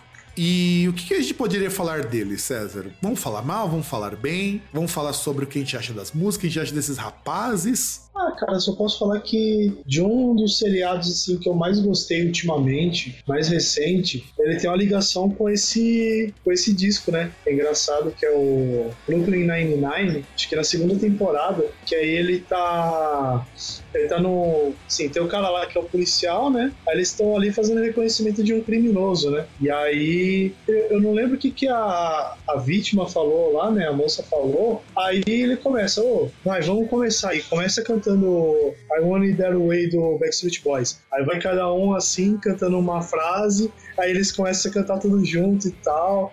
Aí eles se empolgam, pô, legal e tal, não sei o quê. Aí a vítima fala, ah, é o número tal. Fala, ah, é verdade, a gente tem que ver que é o assassino do seu pai. Então, né? E assim, vamos analisando assim bem friamente. Tudo bem que eu acho esses grupos de pop, de boy band, todos muito bosta, porque é, você não tem muito ali, nada que não seja um produtor que fodidamente colocou todo mundo bem.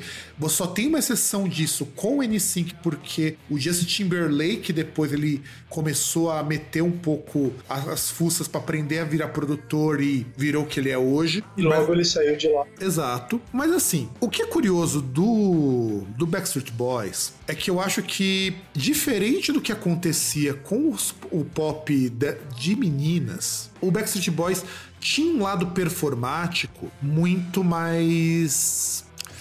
Como que eu posso dizer? muito mais complexo deles, sabe?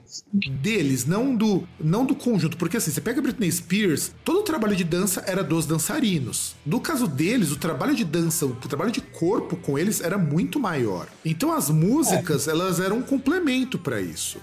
É, que essa já era uma segunda leva de boy bands, né? Depois do New Kids on the Block, que, que, é, que não era uma vibe assim, né? Era um negócio dos caras mais sei lá, uma aparência mais sóbria, mais bad boys, talvez. Depois do Boyzone também, que emplacou uma coisa. Ah, não, mas Boyzone foi na época, né? Então, mas o Boyzone ele surge um pouco antes do Backstreet Boys. Então, mas, mas os lançamentos da mesma época, né? O Boyzone, Boys to Men, o próprio N5 surgiu um pouco depois. Então, sim. E meio que o Backstreet esse disco do Backstreet Boys em termos de produção, eu acho que ele é o melhor dessas bandas, porque você tem o Westlife que vai sair depois, o próprio N5 que para muita gente o N5 era um clone do Backstreet Boys. E o que que fazia esse disco soar interessante para muita gente é que assim, é, mercadologicamente é muito interessante porque ele. É, a gente tem uma coisa nos Estados Unidos que isso depois desapareceu, isso depois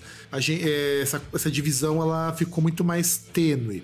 Mas existia nos anos 90 e o Backstreet Boys é muito cara disso, Britney Spears também, aquela coisa de você ter música para menino, para adolescente menino e música para menina, adolescente menina. É, se bem que acho que os dois eram para adolescente menina, hein? Não, aí é que tá. A Britney Spears originalmente é, é, a mesma pegada que a gente falou lá do pop japonês. Ela era, esse apelo dela, inclusive, depois foi se sexualizando, era para rapazes. O que aconteceu, ah, é, o que aconteceu é que o som pop dela não era tão agradável para a rapaziada. Tanto é que você vê que ela tentou fazer cover de rock depois de um tempo. Falhou miseravelmente. Entende? Porque você tem aquela coisa de ter uma música mais rock, é muito mais cara de um público masculino. Hoje, hoje não tem mais isso. Hoje você tem, por exemplo, uma Beyoncé que pega muito mais na identidade étnica do que numa identidade sexual. Só que nessa época que a gente tem uma indústria fonográfica muito mais sexista, você tem que pensar que Backstreet Boys tinha que ser uns rapazes bonitos, tem que ser rapazes de várias etnias. Tinha uma reportagem no SBT que falava, inclusive, você obrigatoriamente tinha que ter um latino, tinha que ter os tipos que representavam a população americana. E eles tinham que ser rapazes muito bem aparentados, não podiam ter tatuagem, podiam ter nada dessas coisas, sabe? Para que vocês. para que, que, o público feminino se chegasse um tanto que por isso que eles dançam. Porque é o tipo de coisa que a, a, gente, a gente descobre depois de um tempo que chama atenção. É que nem dizia umas, uma professora que, quando fazia mestrado, que ela era professora de dança. Uma das coisas que as moças que faziam dança mais que se queixava é que elas não conheciam homem que dançasse. E se você, conhece homem que dança, entende a, a jogada? Tanto tanto que a Britney Spears quase não dançava ela por ela. Ela mais mostrava o corpo, depois a partir do It Again. Então, o apelo dela era mais, era mais pro público masculino e, é, e eles pro público feminino.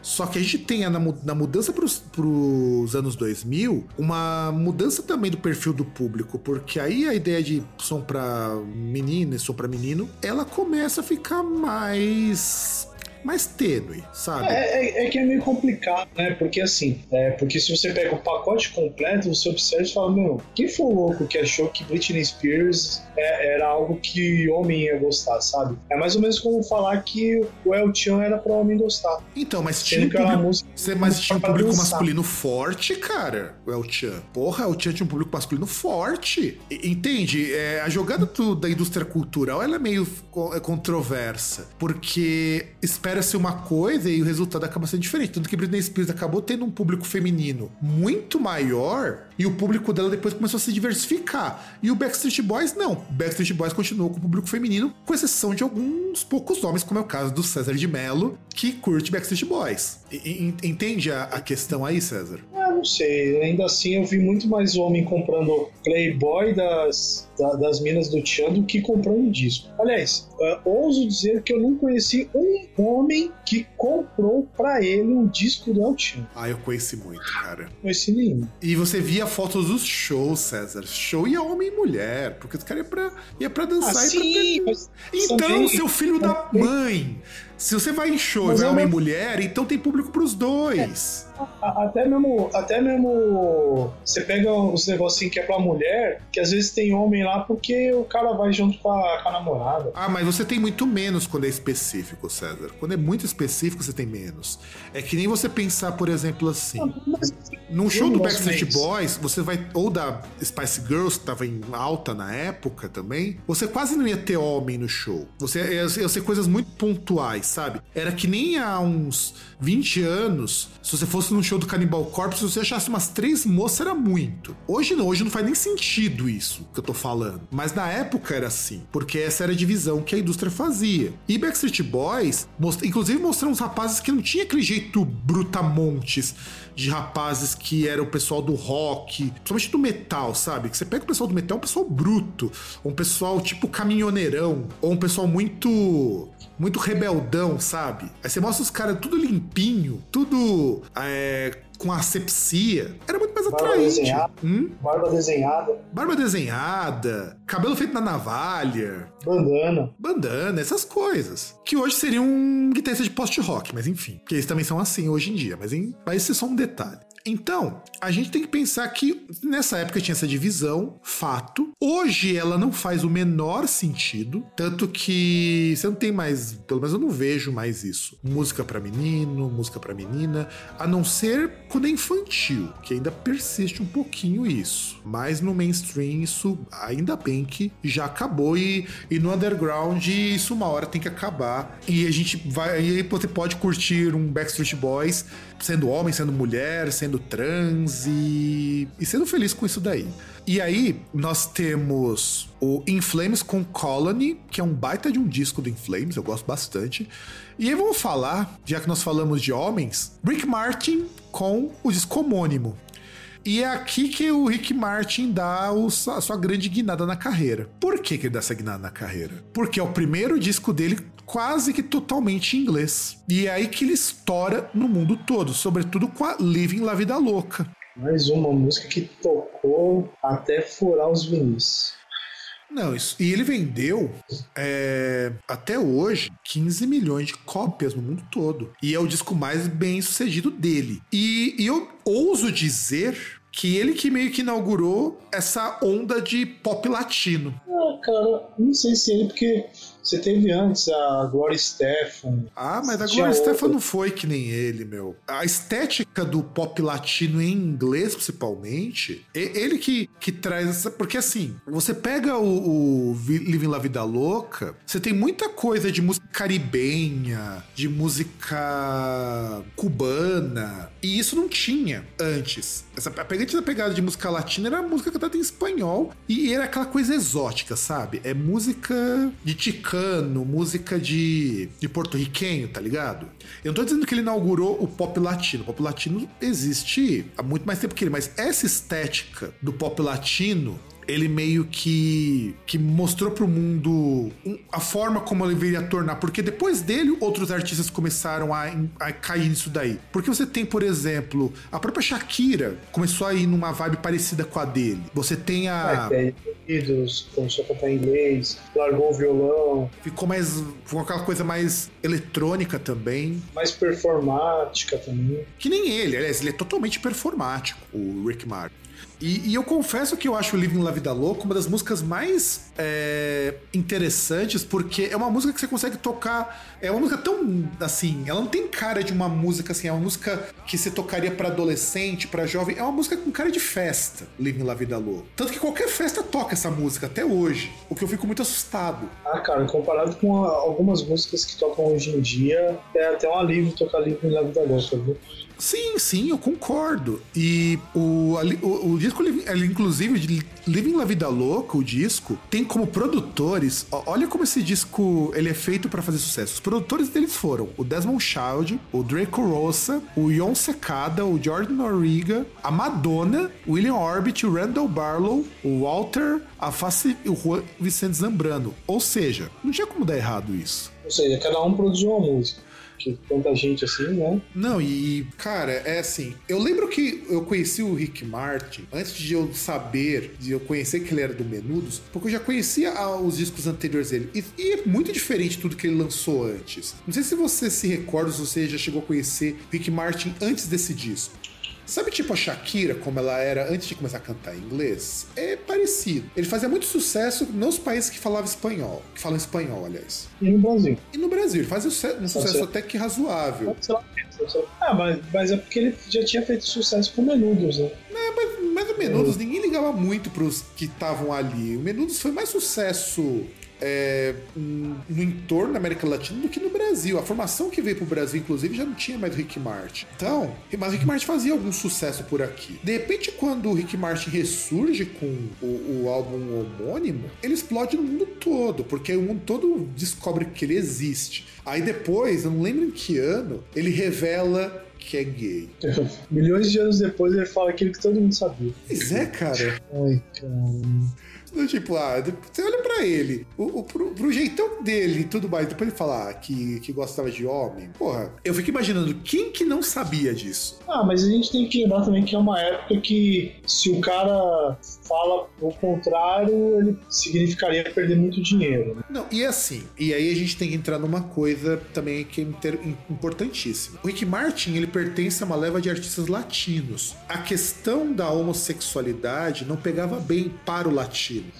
Como não pega muito bem para nós brasileiros até hoje, lidar com a questão do artista ser gay ou a mulher ser lésbica, no caso. É só você pensar, por exemplo, na Cássia Eller. Cássia Eller fazia um puta sucesso, mas a Cássia Eller, malemar, quando ela morreu, sobrou alguma coisa para ela. Então, quer dizer, essa questão é difícil de lidar. Não é que nem, por exemplo, o George Michael conseguia dizer que ele era gay tranquilamente. O Prince conseguia dizer isso daí. O. O Prince eu não lembro dele ter dito não, hein? Ah, não mas- lembro dele ter dito isso não, hein? Na boa. Ah, cara, mas, mas cara, você, você acha que o Prince. Ele forçava muito pra passar a imagem de pregador. É, pode ser também. Ah, cara, mas. É, é que o Michael Jackson, por exemplo, pararam de falar que ele era porque apareceu aquele lance lá de dele ter os filhos dele. Né? Mas primeiro quando ele forçou aquele lance de casar com a filha do Elvis e depois quando ele quando apareceu lá a, a mulher lá que engravidou dos filhos dele. Então, que até hoje isso é bem controverso. É, no caso do Michael Jackson, porque, ó, César, tá até aqui, jornal português. Português. Falando do, do Prince. Prince morre aos 57 anos. Um ícone gay que passou de era os gays. Tá, mas o jornal é da época que ele morreu. Sim, sim, ele era gay. aí- mas tem que ver quando foi que ele falou que ele era. Ah, mas faz tempo, cara. É igual o Rick Martin mesmo, cara. O Rick Martin falou pouco antes de morrer. Não, mas o, o que acontece no caso, por exemplo, o, o- no caso do Rick Martin, pra ele assumir, mas aquilo que eu falei, pro latino era difícil. Para o Não, pessoal então, fora do. Pro pessoal do pop era mais fácil assumir a sexualidade. Eu acho que pra ele era mais difícil porque, assim, entre outras coisas, ele, como artista, tinha que ser vendido como o cara bonitão pegador. Ah, não, cara, não, meu. Não, cara. Não, bicho, não. Você não viu nem as fotos do cara, meu. Pegador né, com essas fotos, com, com- com esse, com esse cabelinho de mamãe quero ser bicha, meu. Sim, cara, que depois um monte de cara fez cabelo assim, inclusive. Não, cara, não. Influenciado por isso. Sim. E- e cara que com o peito depilado e o, aquela camisa assim com, com o peito aberto. Sim, cara, sim. Não Sim. mesmo, cara. E se você acha que isso daqui, você acha que isso daqui é muito hétero, Não, tô falando que passavam essa imagem. porque não era, meu. Passavam, Tem, passava essa imagem. Tem arte. Na verdade, o Prince, ele era, era, era andrógeno, cara. Andrógeno é aquela coisa de que ele não era nem homem nem mulher, cara. Eu, eu, não- por isso nunca usou saia, primeiro lugar. Mas Tipo, não precisa, é a ideia do andrógeno, cara. Não é, não é. A figura do pegador, ela pegava, ela era muito mais tipo Mick Jagger, muito mais o David Não, não. Bowie, Tipo, inclusive. pegador. É, o Rick Martin é muito mais aquele lance de Latin Lover, tá ligado? Ah, não, sim. Aí, eu- aí tudo bem, aí eu Não é? concordo. É, Não tem como você falar que o cara é Latin Lover e o cara é gay. Não, aí Por eu isso, concordo. Não, aí eu concordo. Não, aí eu Vendida. concordo. Aí eu concordo. Aí eu concordo. E, e, e, eu acho que isso pegava também mal para ele, porque você pega as temáticas das músicas do Rick Martin, era tudo temática voltada pra pegação. A própria Living La Vida Louca era meio assim. Você pega o Living La Vida Louca, era uma pegada do tipo assim: é, a ideia de sair, transar e tudo mais. E, assim, olhando a nossa contagem, a gente ainda tem mais um disco para poder completar o mês. A gente já falou bastante, então vamos ter que fazer uma parte 3 porque já tá dando quase uma hora e meia de gravação. Então vamos pegar o último disco para encerrarmos o mês de maio e na próxima parte a gente vai pegar o que falta, que é o seguinte. É, e aí vem o, talvez o disco que eu mais abomino de todos os tempos dessa banda, que eu não tenho nem coragem de falar sobre esse disco, porque, mano, como esse disco é muito bosta, meu, mas assim, mas, mas ele é bosta, e, e em níveis colossais de bostice, que na época eu achava ele uma bosta, hoje eu acho ele uma bosta, e, e, e depois disso praticamente a banda acabou, porque a banda hoje continua como trio, um bando de coxinha, que é o Só no Forever do Raimundos. Mano, que disco ruim, meu. Sério, eles. Eh, tudo bem, eu entendo que o Lapadas do Povo foi um disco que foi um fracasso para eles, mas é um baita de um disco legal. E aí eles lançam esse disco. O que, que, você acha desse disco, César? É um disco que estourou. Sim, é o disco mais bem sucedido deles. É o disco que fez eles estourarem. Ó, olha que coisa legal. Raimundos era uma, banda, era uma, banda, de segundo escalão até então, por mais que não parecesse. Gra gravaram uma versão com, com o locutor do 89, tem a participação daquela aquela vocalista Érica do ex-Penélope, sei lá qual que era a banda que ela tava. Não, que, que, que, eu gostava das músicas, mas eu sei que eu, que eu disse que é ruim. Ah, eu gostei da sinceridade, cara. Eu acho que. Não, mas, é, desculpa, mas assim, eu, eu, não sei qual é o problema de gostar de música ruim, cara. Não tem problema você ir música ruim. O problema é você chegar e falar que música ruim é música boa. Pra mim, esse é o problema. Agora, você gostar de música ruim, cara, não tem problema nenhum. É, eu já falei, a lógica do fast food. McDonald's é uma bosta. É gostoso. Você ah. vai lá, tipo. Gostoso também gosta. É forçar um pouco a amizade, vai. Ah, gostoso assim, tipo, você come, você gosta de comer lá, caralho. Não é. Não é. Bro, não é. Não é couve com brócolis, entendeu? Ah, cara, Agora, eu gosto de você... couve com brócolis, pô. O que você tem contra isso? Ah, eu tenho contra. Não sei se é couve, se é brócolis que tem cheio de peido. Os dois ter, porque os dois, os dois fermentam, César. Os dois ficam fermentam, só pra te avisar. Eu péssimo. Tá preparando aquele negócio, parece. Parece que tem uma vaca peidando dentro da porra do, da cozinha. Provavelmente é brócolis. Provavelmente é brócolis. Porque o cheiro de brócolis. O cheiro de brócolis. Você, é por isso que eu não cozinho brócolis, eu só refogo. Se você refogar, não fica esse cheiro, não. Cozinhar, cozinhar fica um cheiro estranho mesmo. Eu não consumi, enfim, mas eu não vejo problema nenhum em você gostar de coisa ruim. É, é, é igual esses é, filmes slasher, coisa do tipo. Qualquer coisa você pegar, tem coisa ruim que a gente gosta. eu concordo, cara. Isso eu concordo contigo. Eu amo o filme slasher, mas, cara, eu não consigo dizer que aquilo é bom, meu. Inclusive, eu me sinto é, culpado não... por gostar daquilo, porque eu sei que aquilo é muito ruim. Você não vai falar que o, que o ator que fez o Chuck mere, merecia um Oscar. Eu acho que ele merecia, era na verdade, que, que me desse dessa, dessas desculpas por assistir aquilo. Sabe? Então, então assim, eu, eu não vejo. O boneco é mais expressivo que ele, inclusive, tá? Eu, eu, eu, não vejo problema nenhum de você gostar do negócio que é ruim. O problema é você falar que é bom. Que aí é o problema do rockista, que é de pegar bombas e falar que o negócio é bom, que é, que é derivado diretamente da música clássica e, e bostas desse tipo. É, não, isso é verdade. Assim, Mas sabe por que esse disco me incomoda? E me incomodava desde a época? É porque eu gosto muito do Lapadas do Povo. É o disco que eu mais ouvi do Raimundos, inclusive. E é um disco que ele me pegou na época que eu ainda não era tão fã de metal. Eu gostava de metal. E era um disco que as músicas eram, assim, inclusive, é, é a fase do Raimundos mais séria. Você pega o Lapadas do Povo, é o disco que tem menos piadas do Raimundos. E esse disco praticamente é um disco de zoeira. Não que eu ache ruim ser de zoeira, mas eu acho que as brincadeiras são tão infantis ou tão aquela coisa tão quinta série, muito mais do é, que os discos anteriores. Aí você tem, por exemplo, você tem o Mulher de Fases. Mano, é uma música ridiculamente boba e, e é um pop rockzinho dos mais sem vergonha. Cara, é muito sem vergonha essa música. Aí você tem também a o, outra música que eu também acho muito muito ruim, a Milambi, cara, que foi o primeiro single de, desse disco. Mano, que, que, que é uma música que, que não seria lançada atualmente. Não, e, e assim, Raimundos Raimundos, Plant Ramp, Pavilhão 9, de certo modo. É, todas essas bandas que surgiram no contexto anterior ao Mamonas são bandas que a gente hoje classificaria como politicamente incorretas. Até o Skylab também, hoje também é politicamente incorreto. O que eu acho ok serem assim. Mas eu acho que tem um limite, cara, sabe? É, é que nem eu vi no Twitter. E quando eu vi isso daí, eu fiquei assustadíssimo, porque eu nunca tinha parado assim para ver o, o grau de, de, como que como os anos 90 era uma coisa é, absurda. Aquela música Baby da Kelly Key, você deve lembrar dessa música. É, é pedofilia. Não, não, é pior. É uma mina tirando uma com cara que não quis sair com ela porque ela era menor. Sim. Eu falo, gente, e de repente você tem uma música com a Milambi, que é uma música de um cara mais velho, querendo ir no parque de diversão, fazer um, um coito sexo no meio de um, de um, brinquedo, e que só não fez porque ah, o guardinha pegou e viu que ela era menor de idade. Puta, meu.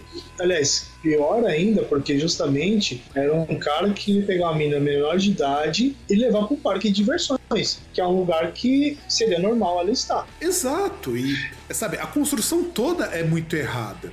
E, e não é assim. Eu, claro, eu entendo que é num tom de deboche, mas é diferente. E na, e na, época, e na época era aceitável uma música dessa. Ah, cara, eu não sei o quão aceitável era, mas era uma coisa que era permitível. Era, era...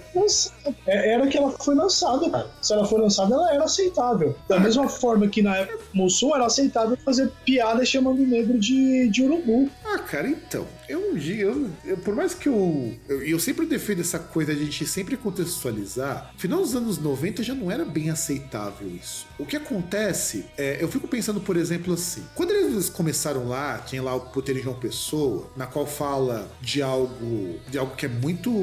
muito constrangedor, que é você levar um moleque de final de adolescência para ir transar no puteiro. Aquilo é final é muito... de adolescência não. Fala ali praticamente quase que começo de adolescência, no final. Então, para ir num, para ir num puteiro, transar com uma prostituta para poder virar homem, aquilo ali é uma coisa traumática e trabalhar aquilo ali de uma forma como se não fosse e, e de repente mostrar aquilo ali como e, e a, a, gente dá risada porque a gente mostra aquilo é horrível, é uma coisa, que é mesmo que é o tipo de coisa que mais que o DR mais para frente foi fazer. Outra é você, de repente, pegar práticas que são assim e glorificar, sabe? Tudo bem que ele se deu mal, aquela coisa toda, o que eu acho que é um lado positivo. É, é diferente, sei lá, de pegar que nem um Combi Christ da vida, que foi muito, foi muito contraditório e o pessoal até a gente até, eu e o amigo, a gente até tirou um sarro e os caras até apagaram a postagem, que você colocaram que eles eram anti-extrema-direita, é, né? E a gente colocou, e eu coloquei lá o vídeo que o pessoal do, do adversário tinha feito, que lembrou que o Andy Laplégua altas vezes tinha foto com a bandeira dos confederados. E, e, um amigo meu lembrou que tinha uma música que falava que mandava a mina chupar a rola dele, ou então a, até chupar a rola dela tem engasgar. Então, entende? Uma coisa é isso. Outra é mostrar que o cara se fudeu porque catou uma menor. É, ainda tem esse lado, pelo menos, de mostrar que o cara não se deu bem. Mas sabe, é, é, então, então, é, é um bagulho questionável, por exemplo. Eu já falei com você algumas vezes que, tipo, uma das coisas que eu acho mais errado, principalmente nessa época, que é a época que eu era adolescente, que é você ver um monte de cara. Você viu até. A gente vê ainda hoje, que é, por exemplo, é um cara de 18 anos saindo com uma menina de 14 falando que namora. Sim, sim, sim. E, e, e, olha que na música não é nem o caso. No caso é um cara que deve ter, sei lá, uns 20, uma menina de 17. É. Que ainda assim é mais. Não. Mas ainda tá, tá num limbo ali. É, tá, tá, na verdade num período que ainda é entendível. É, e aí a gente começa a perceber isso. Mas tudo bem, a mulher de fases a gente pode. A mulher não, a Milani a gente ainda pode é, relevar porque o cara ainda se dá mal. Ele não, não mostra o cara se dando bem, que eu acho interessante. Mas Eu acho assim, é um disco que musicalmente a produção do disco é muito boa, isso eu não posso reclamar. É muito melhor que o Lapadas do Povo nesse sentido. Até porque o Lapadas do Povo é meio estourado o som. Sim. Você percebe que ah, o som é muito grave, o som é muito estourado. Aqui não, aqui o som é. A- a- Até os, os videoclipes são meio zoados. Sim, aqui entrou um pouco mais de dinheiro, então ficou melhorzinho. Mas tirando isso, eu acho que a ideia de fazer um apelo mais pop foi, foi bom pra eles. Inclusive, esse disco paga até hoje ah, os- as contas do Rodolfo Arantes. Mas aí tudo que saiu depois, como Éramos Quatro, que aí é o, o disco Quando saiu. quando, quando saiu lá o Rodolfo, depois quando eles decidiram continuar como um trio. E, e tudo isso daí é tudo uma grande bosta, cara. E o Cantigas de Roda, que a gente já desceu malho em um outro programa, que por favor é muito ruim, cara. É muito ruim. Então, é que aí nessa época até, se não me engano, foi a época que eles fizeram aquela, aquela versão do Paulo Ricardo, né? Sim, Do RPM, sim, sim. que há 20 anos, que era para aquele seriado, aquele reality show da MTV, da MTV Brasil. Ah, que eles tiveram a MTV ao vivo, era um disco bom. Sim, mas sabe que até o cover do 20 e poucos anos é legal, cara. É, cara, eu gostava. É até legal. Não, A música original em ela também não é ruim. Ela é meio breguinha pra escutar, mas ela não é ruim. Mas o, o, que me, o que me incomoda é que eu acho que o Raimundos, de repente, como uma banda tão. Assim, a ideia era, vamos fazer um. Já que pagode tá fazendo sucesso, era o que eles falavam na época, vamos fazer um disco com todo mundo vestido de pagodeiro e vamos fazer rock. Fazer uma paródia, né? Tirar um sarro tal.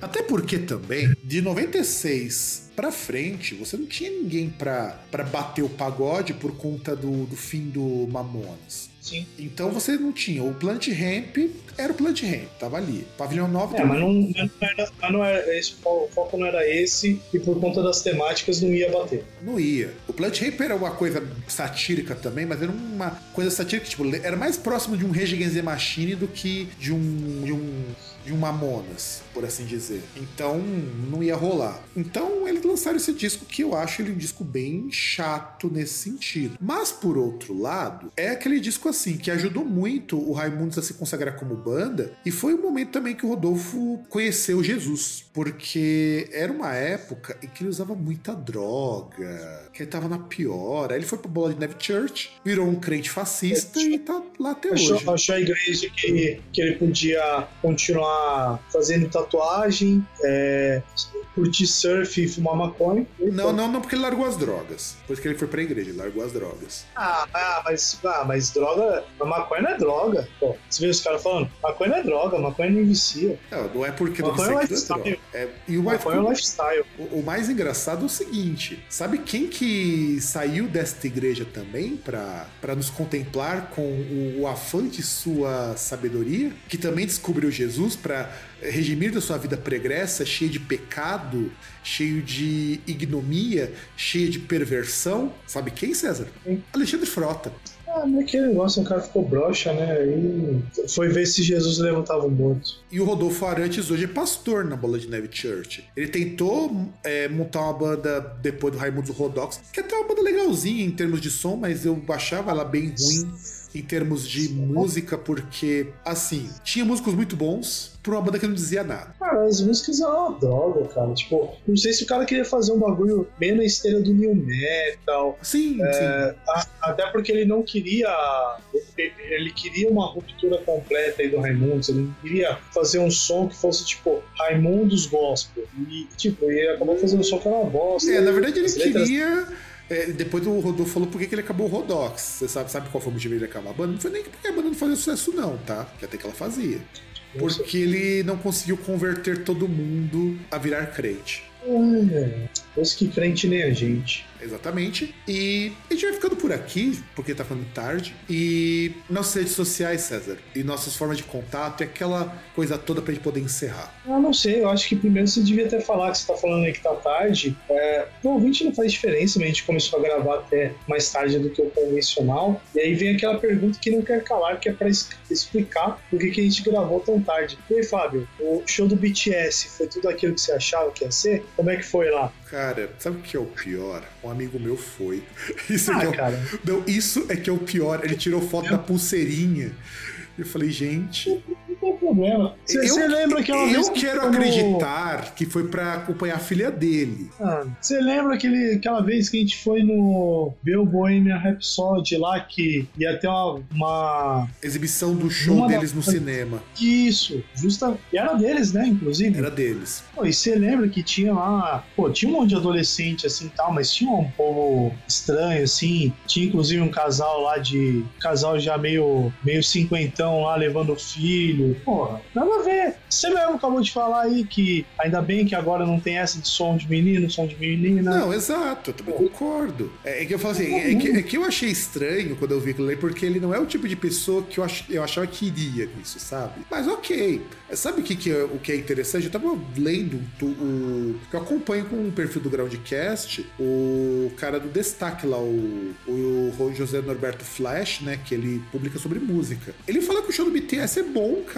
Porque ele. Mas- imagina que o- a produção dele é tipo uma produção estilo Kiss. Não, mas deve ser, cara. Ah, cara, mas, mas sinceramente, artista médio hoje em dia já faz uma produção na parte visual assim, faz uma produção bem trabalhada. Não são coisas tão caras assim, atualmente. Tipo, mais caro é você ter um telão gigante, coisa do tipo. Então, mas sabe, Mas algumas coisas é acessíveis. Foi o que eu. Mas, ele tá falando, tem. Ele fala que dependendo de. Porque eu não sei qual foi a estrutura que chegou no Brasil. Mas fala que os shows deles lá nos Estados Unidos chega até ter malabarista, esse tipo de coisa. Então, eu acho que estão no caminho certo, né? É, é quase um kit soleil. É, pelo que ele tava descrevendo, dava a impressão que sim. E eu não duvido, porque é a banda de K-pop maior destaque fora da Coreia hoje. Não sei daqui um ano ou dois quem que vai ser, mas eles são eles hoje. E é uma banda que tá estouradaça, vendeu todos os ingressos em pouquíssimo tempo, tá? Tá interessante isso. É, como eu falei, a gente um dia precisa falar um pouco sobre isso, até porque assim, não é um gênero que me agrada enquanto ouvinte, mas a história do gênero é muito interessante. É, é um gênero que mostra pra gente porque que a galera do norte é melhor Coreia. Mas enfim. Concordo, concordo. Porque lá eles têm. Porque lá, pelo menos, eles viram lá de graça. Então é isso, gente. Groundcast em todas as redes sociais que a gente está disponível, groundcast.com.br, contato.groundcast.com.br. Um abraço pra todo mundo, nos vemos na semana que vem. How I dream now you're gone. In my dreams, I see you. I